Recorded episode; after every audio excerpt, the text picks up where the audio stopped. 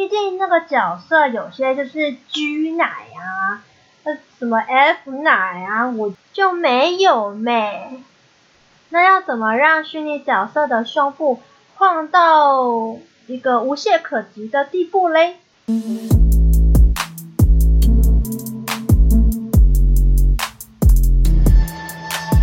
一切动作全凭感觉，感觉对了，那就对了。嗨，欢迎收听凭感觉动作，我是椅子。这周呢，我想要跟大家分享虚拟主播都是怎么诞生的呢？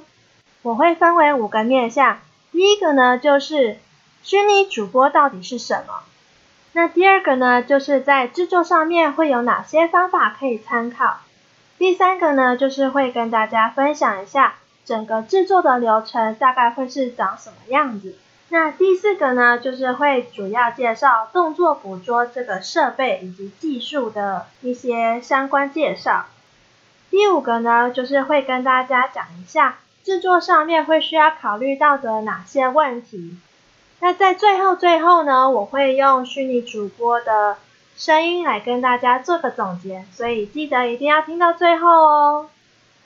好，那我就开始喽。第一个呢，什么是虚拟主播？虚拟主播呢，它其实就是 Virtual YouTuber，它的简称呢就是 VTuber，是以 YouTube 为主的平台进行影片直播、投稿的虚拟偶像，透过真人的动作以及声音来赋予角色的灵魂跟形象。那最初呢，其实是在二零一六年，在日本有一位叫半爱的虚拟主播。他首次使用这这个名字，在后来二零一七年开始呢，就会有越来越多，呃，比如说像电脑少女小白、辉夜月等等，拥有大量粉丝的虚拟主播加入。那以上呢，就是 VTuber 的大致介绍。好，那我要进入到下一个主题，就是制作上面会有哪些方法可以参考。这里呢，我列了四点。从最简单到最困难，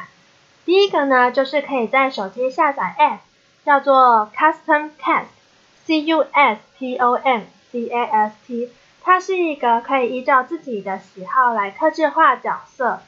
那第二个呢，就是 Live 2D 也可以制作，Live 2D 呢，它其实就跟 Spy 或者是龙骨一样，它呢是只要直接移动 2D 图片。它可以让一张图可以移动就好，那它的优点呢，就是可以不用做模型，但缺点呢，就是你要移动很多图片，动起来也要和谐，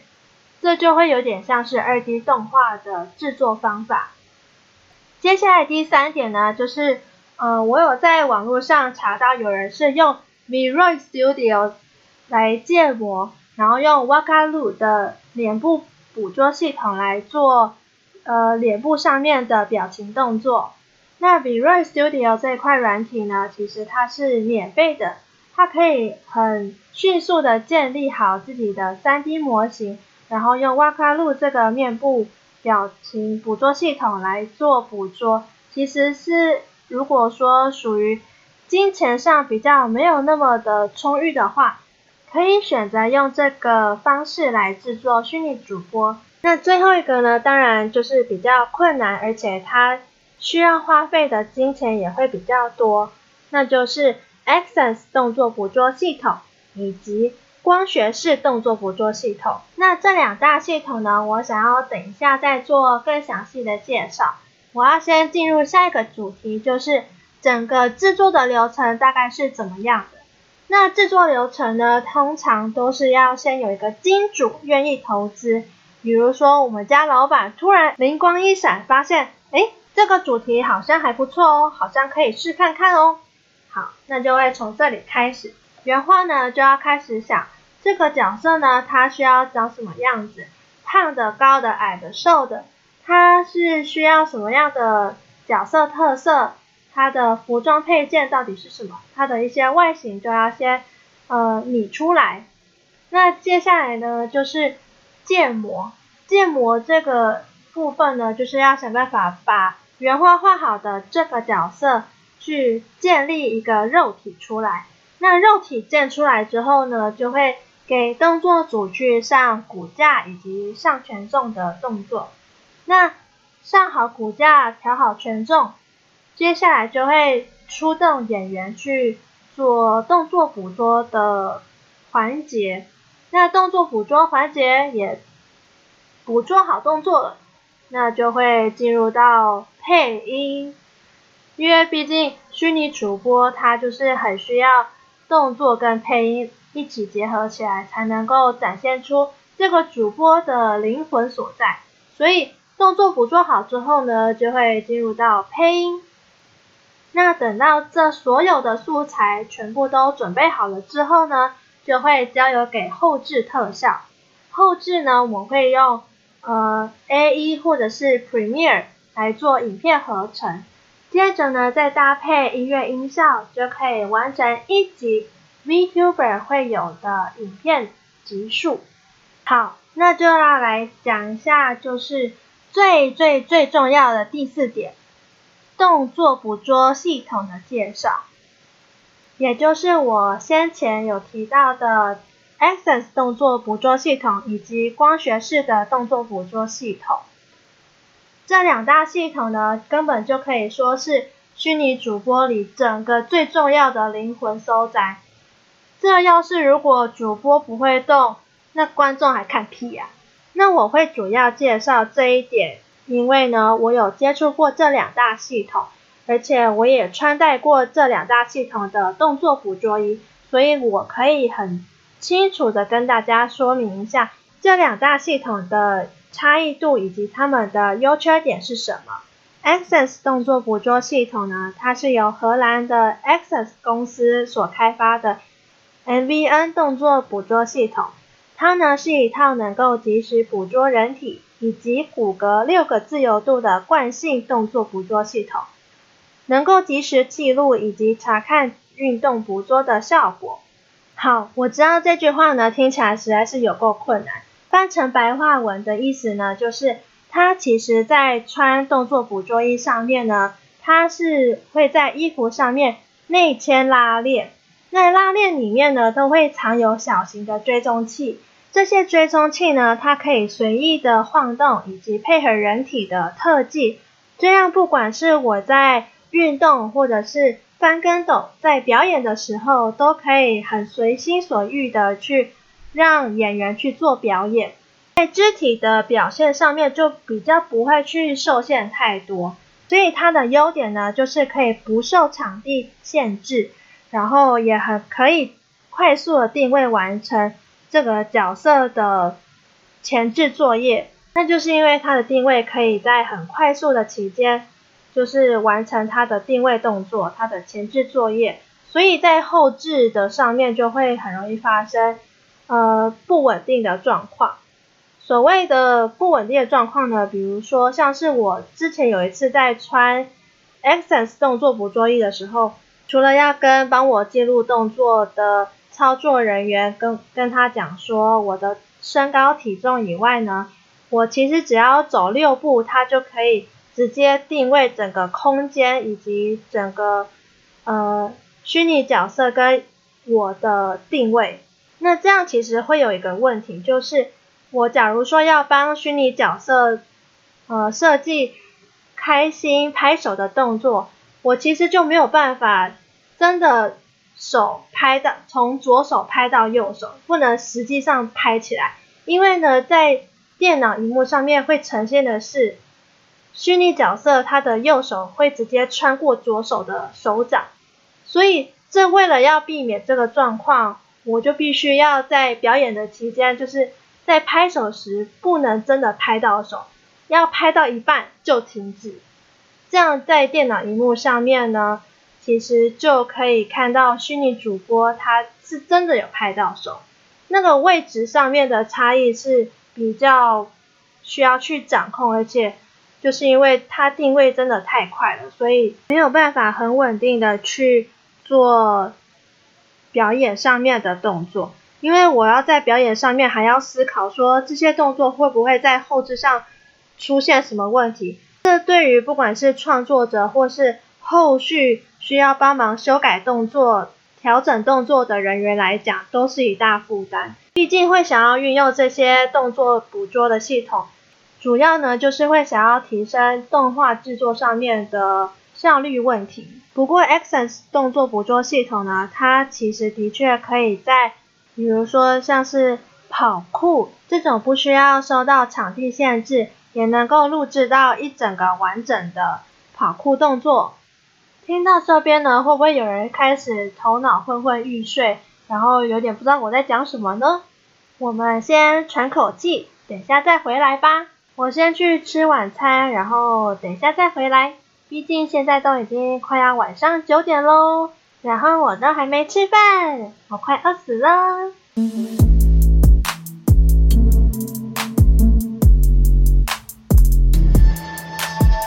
好，我回来了。那接下来呢，就是。我公司现在目前在用的光学式动作捕捉系统，这个系统呢比较常运用在电影界。那比较常见的做法是要在演员的脸上以及身体上粘贴会反光的光球，也就是所谓的标记。那这些光球呢，一定要粘贴在我们人体上面的关节处，因为这样才可以比较能够。精准的捕捉人体的动作资讯。那为什么要粘贴这些光球呢？原因就是因为要在特定的场域内架设很多台高速摄影机来捕捉这些光球的活动状态。那这些光球的活动状态呢，就可以直接演算出这个人体的动作资讯。相较于 Xsens 的动作捕捉系统。这个光学式的捕捉系统会比较稳定，而且不会受到讯号连线等等其他因素的干扰，所以这也就是这套系统最大的优点。它可以让后续在调整动作的人员上面就不用花太多的心思一直在修改动作，但是它还是有缺点的哦。它的缺点就是因为这套系统其实是很需要光学摄影机来。捕捉光球的动态，所以在场地的限制上面就会相较 Xsens 的动作捕捉系统来的比较多，因为就是会比较复杂。那像电影界，比如说像是《阿凡达》或者是《艾丽塔》这些电影，其实都有运用到这些技术。那这些技术呢，其实只是捕捉演员的肢体动作而已。脸部上的表情动作，其实我们会运用 FaceWare 或者是 FaceRead 这两个系统来做捕捉表情的工具或者是软体。那这个装置呢，会比较像是深海里的灯笼鱼，因为灯笼鱼它的前面不是会吊了一颗一一颗灯嘛，就是一个发光的东西。那捕捉表情系统也是一样，它的装置就是前面要吊了一个 GoPro 或者是 iPhone 之类的，它就是要捕捉我们脸上的表情系统。不过这些都是属于电影界会比较常运用到。那如果像是我们公司的话呢，我们主要是会在呃脸部的模型上面调很多很多的表情模组。那是运用点位仪的技术来手调这些表情，然后再套入表演系统中，这样虚拟主播才可以因应不同的情况来做反应，或者是做不同的表情，才不会看起来就很像呆滞的人类。诶，他不是人类，他是虚拟偶像。那至于嘴型的部分呢，我们是透过语音识别的技术。来让它自动匹配符合我们平常生活中讲话会有的嘴型，这样才可以去达到虚拟主播更真实的一面。毕竟虚拟主播和一般动画角色的区别就在于，你会相信他们是真实的存在，而且这种存在感呢，是会吸引人的一个重要的原因。这也不是我讲，这是。A T F 创始人大阪武史讲的话，不过我也蛮认同这句话的，因为他就是比较不会像假的人，会那么的有距离感。透过这些技术呢，就可以让这些虚拟角色可以更贴近、更靠近我们人类的生活，这样。好，那这个光学捕捉的系统，它除了场域的问题以外，它还有一个最大的问题，就是在设计动作上面呢，就是一定要避免去遮到光球的部分。比如说，如果假设我要躺在别人的怀里，这个动作就只能靠肚子去那种腹部的力量、核心肌群的力量去撑住，它没有办法真的直接躺在人家的怀里，因为后面会有一些光球会被别人的手挡住，那挡住的话，它其实就没有办法侦测到光球的反应，那。就很有可能直接在荧幕上面看到的人，就是四分五裂啊，或者是手突然就是开始不自觉的长到一些奇怪的地方上面，或是像翘脚一样，翘脚，假如说我要做出御姐，然后很高傲，要坐下来翘脚，那那个脚上因为膝盖就是一个关节，我们就会在膝盖那边贴光球。那要做出翘脚的动作的话，就必须要坐着，然后脚抬起来，可能左脚抬起来，然后要放在右脚的上面的时候，就不能真的完全跪上去，它就一定要悬空。所以在表演设计动作上面呢，也就是要考虑到这些小细节。那还有另外一方面，就是要考虑的点是。角色的服装限制，其实不管是不是虚拟主播，每一只虚拟角色，它都要考虑到角色的设定啊，或者是它的 pose，它的服装。比如说，大多数的虚拟主播通常会是以可爱迷人的角色，那它的服装呢，通常几乎如果是女生的话，都会是短裙的服装。那总不能你穿一个短裙，然后它就是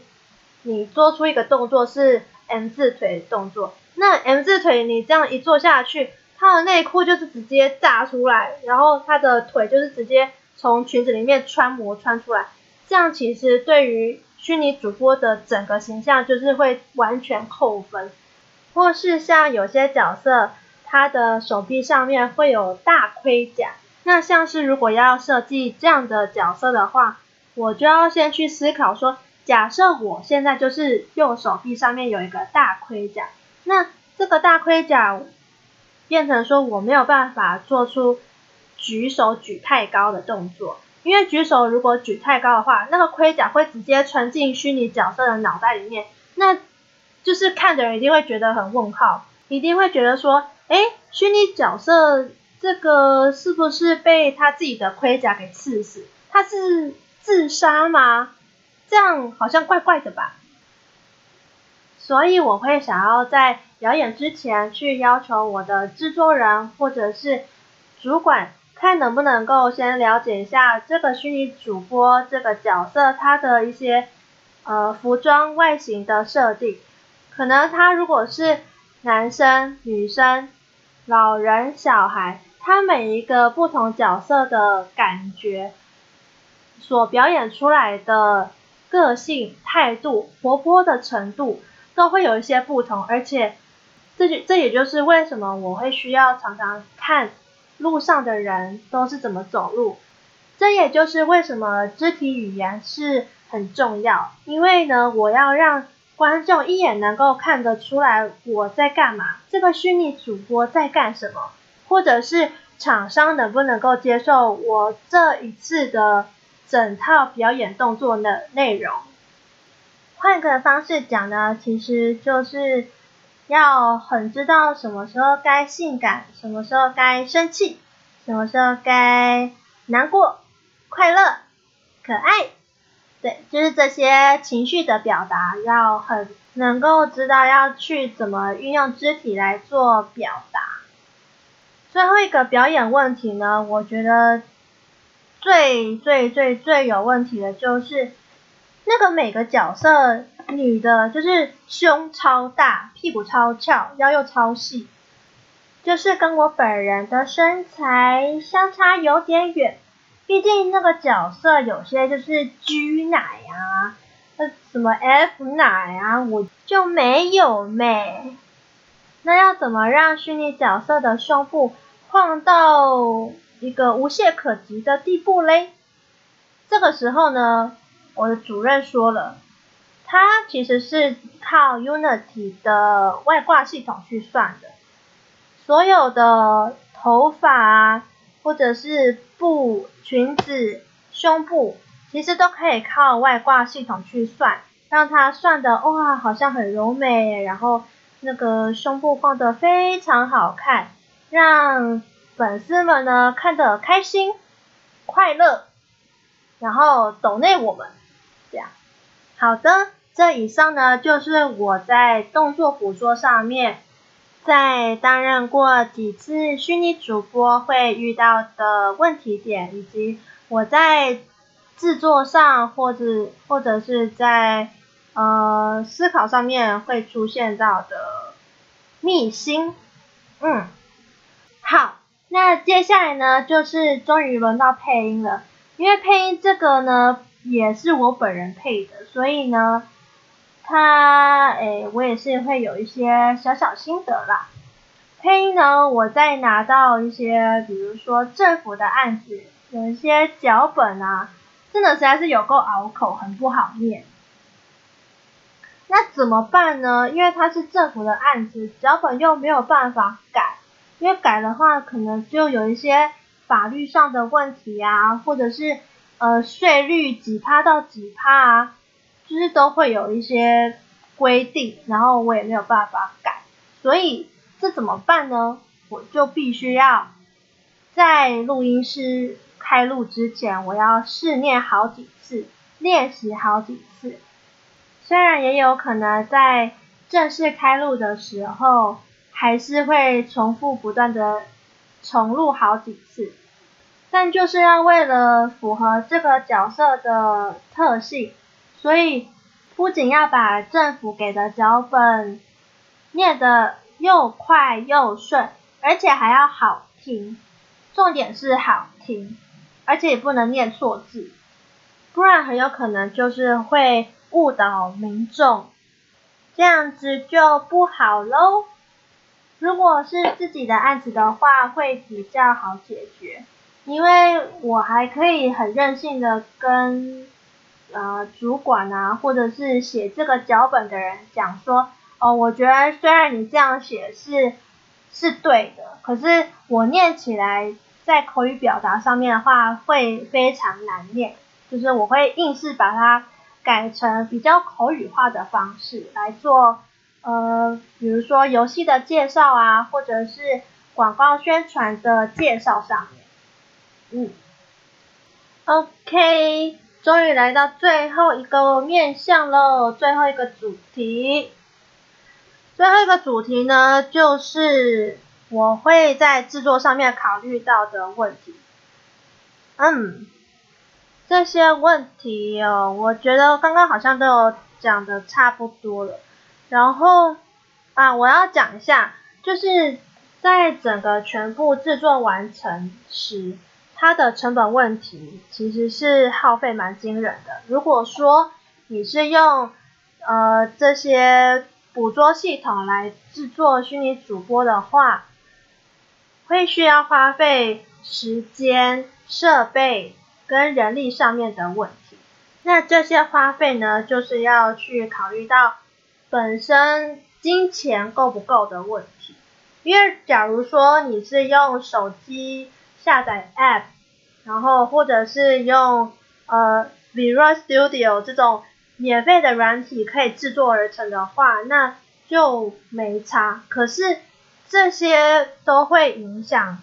品质，影响 VTuber 角色的精致度。那毕竟一分钱一分货嘛，那。如果说你想要让自己的虚拟角色是有更完整的表现的话，其实花这些钱也主要还是要看自己本身能不能够负荷的来啦。而且在设备上面呢，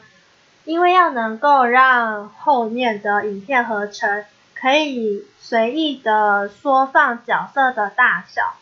所以像我们一般都会输出四 K 的画面。那呃，如果说一秒三十格，那它就要输出三十张的画面。好，那接下来问题来了，假如说我演一分钟的表演内容好了。一分钟就是六十秒，那就是六十要乘以三十，等于一千八百张。等于说，在电脑设备上面要能够承受一千八百张四 K 的画面，而且还要再加上音乐啊、音效啊，甚至一些特效合成的效能。那如果说，电脑本身没有办法承受了这些，直接挂机给我看的话，那我想，嗯，可能就不太适合做虚拟主播，可能就要先提升一下设备的问题。光是设备啊，或者是人力上面的好花费就会非常惊人，因为我记得动作捕捉那一套设备，呃。摄影机的架设，它总共有十七台摄影机的架设，光是那个架设，然后软体的购买，加上那个紧到不行的动作捕捉仪，就是前前后后加起来至少要好几百万吧，如果没有好几百万，至少要五十万起跳。所以，虚拟主播如果没有相关技术和资金的话呢，恐怕就只能制造出品质比较粗糙的 VTuber 角色吧。好，那我要来总结喽。总结，我要来用我虚拟主播平常会有的口音跟口吻来做总结。我们就请他出来吧。嗨，大家好，很高兴大家能够听到这边，那我就来为大家总结一下这集的内容吧。这集的资讯量有点多，不知道你们是不是听得有点头痛呢？不过，就算你有头痛的问题，我还是要讲哦。你不要，你不要直接就按暂停然后离开哦，不可以哦。好，那我总结一下，什么是 VTuber？大家现在应该都知道，不用我解释。第二个呢，就是有哪些方法制作上面可以参考的呢？第一个呢，就是可以用手机的 App，或者是 Live 2D，再来就是 Visual Studio 这个软体。最后呢，就是 Access 动作捕捉系统以及光学式动作捕捉系统。那再来第三个呢，就是整个制作流程。首先呢，就是要有金主出现，有金主出现呢，就可以让原画开始画画、建模，再来上骨架、套动作，接着就会是我去帮忙做动作捕捉的表演，然后配音。等到音乐音效都已经上去之后，就可以让影片合成，然后就可以看到可爱的虚拟主播喽。那以上就是我的分享，不知道大家有没有话想要跟我说的呢？还是大家会喜欢听我这样的声音呢？都可以到 Firstory 留言给我，或是在 IG 搜寻。Action by Feeling 就可以找到我哦。啊，不对，不是我，是找到椅子本人哦。那我们下次再见，拜拜。